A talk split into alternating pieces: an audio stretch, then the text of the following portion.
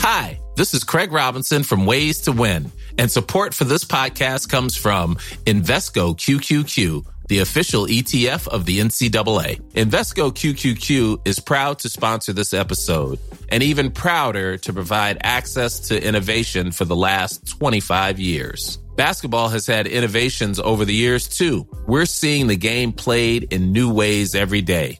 Learn more at Invesco.com slash QQQ. Let's rethink possibility. Invesco Distributors, Inc.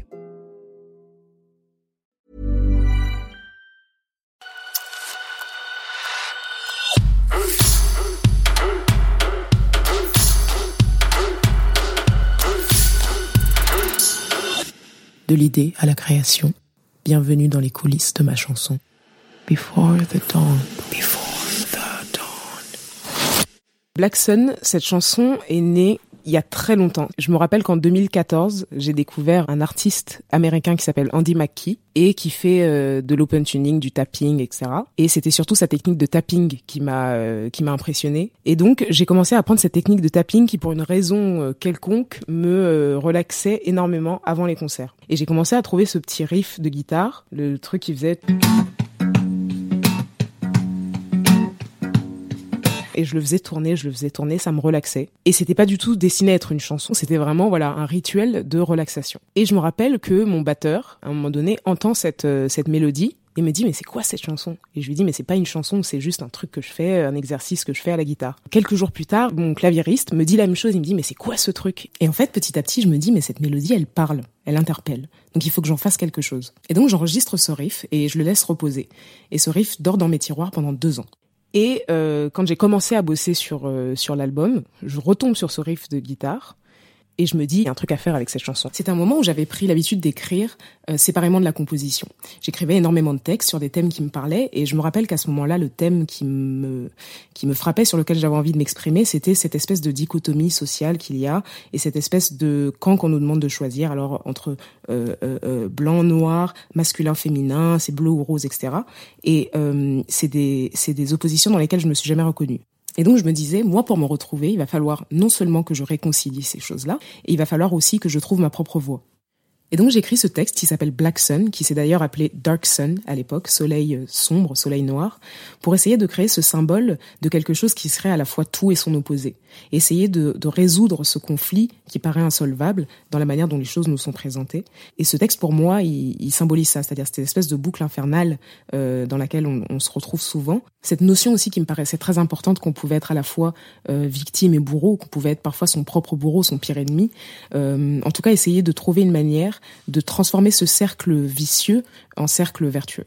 Et partant du principe que je parlais d'un cercle, qu'il soit vicieux ou vertueux, d'une espèce de boucle infernale qui se répétait sans cesse et dans laquelle on était souvent enfermé, je me suis dit il faut que la mélodie traduise ce cercle, il faut que la mélodie traduise ce mouvement cyclique. Et donc pour moi, il fallait que la mélodie elle soit quelque chose d'entêtant, quelque chose qui revient sans cesse. Et là, partant de ce riff de guitare que j'avais enregistré et que j'avais retrouvé, j'enregistre cette mélodie.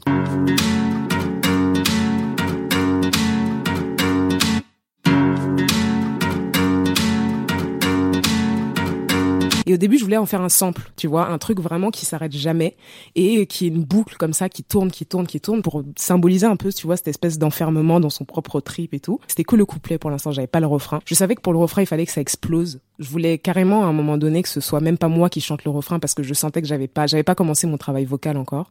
Donc je sentais que j'avais, euh, j'avais pas la force et j'avais pas le, tu vois, les, les guts qu'il fallait pour sortir ce que j'avais envie de sortir sur le refrain. Mais je savais que je voulais que ce soit un cri. Et ce Black Sun, au début, je voulais même que ce soit une chorale de gospel qui la chante parce que j'avais besoin que ce soit entendu, que ce soit reçu comme un cri en même temps de souffrance et de puissance. Donc j'avais ces deux éléments-là. J'avais le... Et j'avais le... Et il fallait que je trouve comment allier les deux. C'est-à-dire comment poser ma voix sur les couplets pour amener une cohérence. Et entre-temps, j'ai commencé mon travail vocal, donc j'ai commencé à apprendre à poser ma voix sur ce truc-là. Et avec mon prof de chant, on a travaillé ce couplet à fond, parce qu'en fait, c'était une partie de ma voix que j'avais pas encore explorée. C'était une partie pleine de ma voix, mais dans les aigus. Donc il fallait que je chante euh, pas avec ma voix fluette, mais avec une voix que je ne connaissais pas encore. Et donc on a travaillé ce titre, je me rappelle, en guitare-voix, mais pendant des mois et des mois. Et vraiment, la chanson, pour moi, elle était guitare-voix parce que justement avec ce truc percussif de la guitare, il n'y avait pas besoin de rajouter plus. Et pendant un moment d'ailleurs, quand j'essayais de rajouter des arrangements sur ce guitare-voix, ça marchait pas parce que la guitare prenait tellement de place et la voix était tellement aussi rythmique que je trouvais pas d'issue. Je trouvais pas comment arranger autrement la chanson que de faire juste un guitare-voix. Et c'est à ce moment-là que j'ai commencé à partir dans tous les sens. J'ai commencé à faire mille remixes de cette chanson, dont un remix hip-hop trap.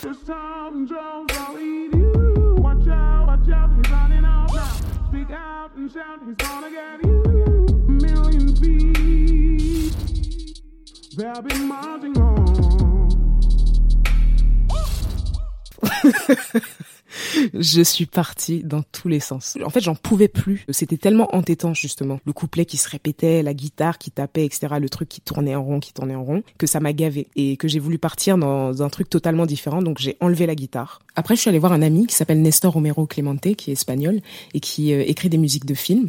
Et, et je lui ai demandé de m'aider sur ce titre et il m'a proposé un arrangement symphonique de la chanson.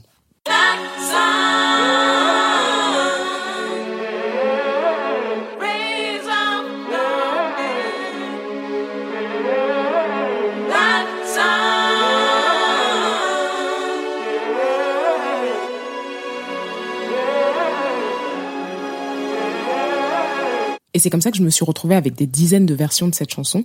Mais quand je les écoutais, aucune ne me faisait vraiment vibrer. Et j'avais l'impression que j'étais partie de quelque chose d'assez brut, qui me parlait, qui me, qui résonnait, et que je l'avais noyé dans, dans, dans plein d'informations. Comme si j'avais pas eu le courage de mener ma vision jusqu'au bout. Et c'est à ce moment-là que j'ai décidé de reprendre la première version et de me dire, il faut que je trouve un moyen de l'arranger. Et je laisse la chanson reposer, je passe à autre chose. Et à un moment donné, je réécoute le guitare-voix et il y a un espèce de truc, il y a une image qui me vient à l'esprit et c'est une image d'un cheval au galop. Le, le riff de la guitare il fait et en fait, je sais pas pourquoi, j'ai cette j'ai cette image d'un cheval au galop, tu vois, et d'une course qui devient de plus en plus folle, qui devient de plus en plus folle. Et à ce moment-là, je comprends qu'en fait, il faut que la chanson, elle se build up comme disent les Américains. C'est-à-dire qu'en gros, elle commence genre hyper épurée guitare-voix et que petit à petit, ça devienne vraiment un truc entêtant, entêtant, entêtant et que le beat, en fait, il commence à partir de la, de la moitié de la chanson et qu'à la fin, ça explose. Et c'est là que je comprends qu'il faut pas que j'arrange la chanson de manière classique, c'est-à-dire du début jusqu'à la fin, faire le même arrangement. Il faut que ce soit un truc qui monte petit à petit et qui se termine euh, en apothéose. Et donc cette histoire de cheval au galop, ça m'inspire les percussions de la chanson qui arrivent à partir du deuxième couplet. Et là, je prends vraiment des baguettes chinoises et je commence à taper sur le bois de ma station de travail là, le Donc ça, c'était dans la maquette. Dans l'enregistrement final, c'est des vrais sons de baguettes enregistrés sur le side, le côté d'un drum.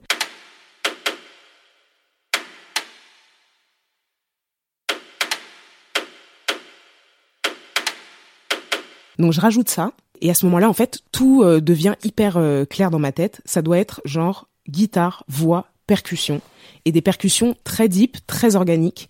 Et donc là j'ai commencé à rajouter toutes les autres percussions. Il y a le shaker qui est arrivé et euh, j'ai rajouté le pied, le kick.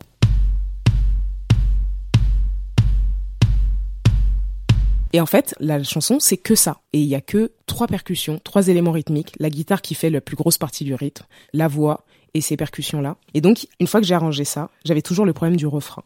Pour moi, le refrain, il n'était pas assez fort, il n'était pas assez plaintif, il n'avait pas la puissance que je voulais qu'il ait depuis le début. Et j'étais restée sur cette idée des chœurs. J'étais restée sur cette idée où je voulais carrément vraiment pas chanter ce refrain. Et donc j'ai demandé l'aide euh, des trois choristes euh, qui sont formés par mon prof de chant et je leur ai demandé de m'aider à grossir ce refrain. Et donc j'ai enregistré en fait les chœurs de ces de ces chanteuses sur le refrain et dont une d'ailleurs double ma voix. Donc elle fait la même voix que moi à l'unisson pour le rendre encore plus fort. Et j'ai enregistré les chœurs euh, je crois trois fois de suite et je les ai stackés, c'est-à-dire je les ai empilés les uns sur les autres pour que ça fasse vraiment cet effet hyper gros qu'on entend sur le refrain où vraiment il y a des gros chœurs qui débarquent d'un coup.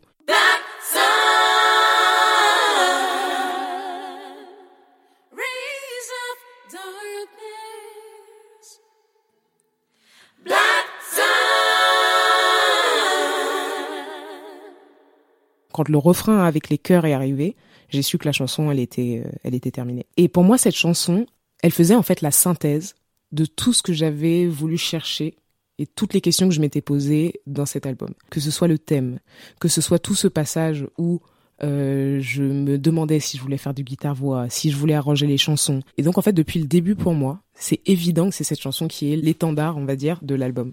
Et à aucun moment j'ai douté de ça, à aucun moment. S'il fallait que quelqu'un écoute une chanson, si tu veux, de cet album, je dirais c'est celle-là. Pour moi, c'est la plus différente. C'est celle qui me dit le plus tout le mélange que je suis et tout le mélange qu'il y a dans ma musique. Et pour moi, c'est évident depuis le début que c'est celle-là le single.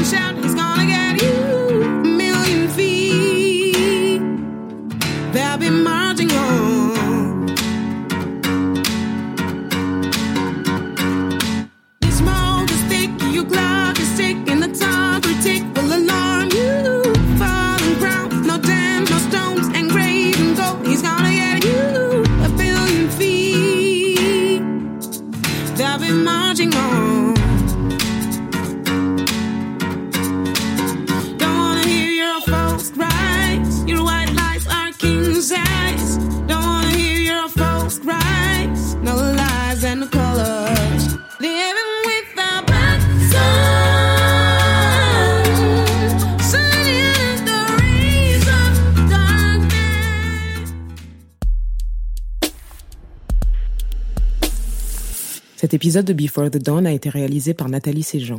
J'espère que cet épisode vous a plu, et si c'est le cas, je vous invite à laisser un commentaire sur Apple Podcast et à le partager. Je vous retrouve très vite pour le prochain épisode. Before the dawn. Before